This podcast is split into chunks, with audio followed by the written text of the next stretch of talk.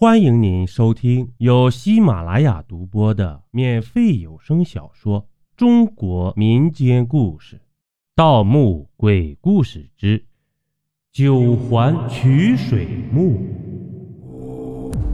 咱们书接上集，拳头大的夜明珠嵌在墙壁里，散发着淡淡的光辉，让人透骨冰凉。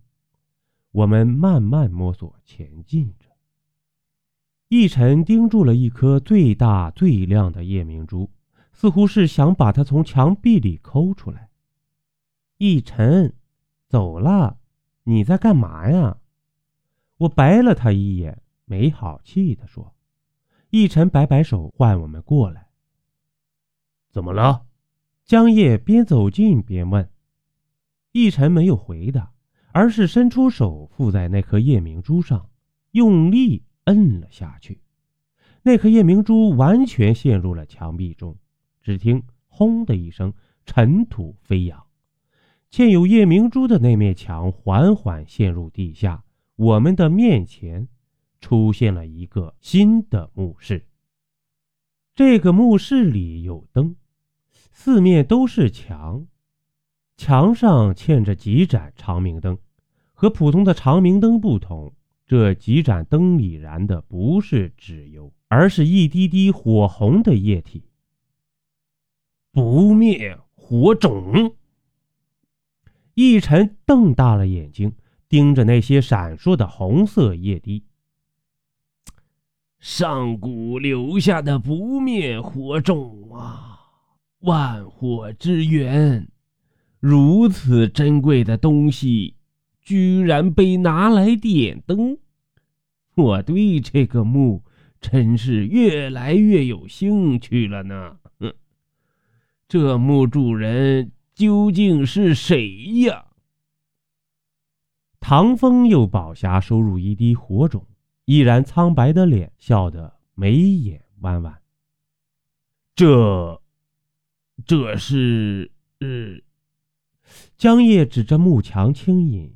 眉头紧锁，我们看过去才发现，四面墙上画满了壁画，暗红的色调，红中透着一丝丝阴郁，让人无比的压抑。壁画记载某些事物的，或者墓主人生平的，印在墙壁上的画或石刻、浮雕。奕晨看了一眼，淡淡的说。墓主人的生平，唐风戏谑的挑了一下眼眉，有点意思啊。我们想到这个诡异的墓里的种种诡异，对这个神秘的墓主人来了兴趣，仔细的看起这些壁画。然而，在我仔细的盯着一个描绘的栩栩如生的老虎看时，那只老虎张开了血盆大口，盯着我，似乎要把我的灵魂吞噬。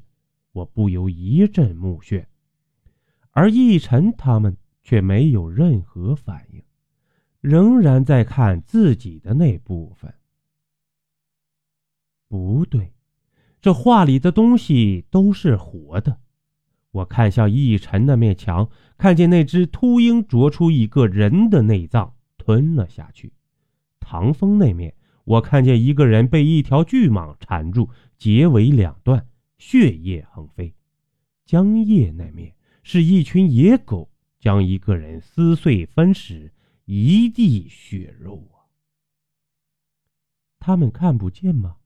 我看着仍然没有任何反应的他们，心里凉到了冰点，因为我是阴阳眼。所以看到了他们看不到的吗？我呼吸一滞，因为我看见那墙上的猛禽异兽正慢慢的要挣脱那面墙走下来。奕晨、唐风、江夜，我一个一个的去叫，但是没有任何回答。他们像被定格的电影。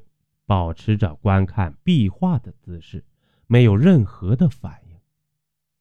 这，就是第三环了吗？我，必须一个人面对了。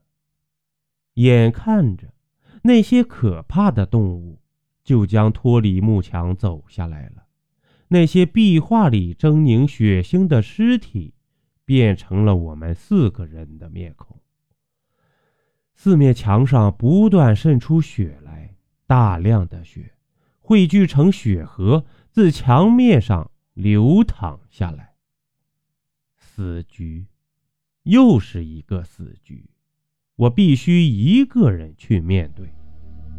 本集播讲完毕，点个关注，订阅一下哦，下集我们不见不散。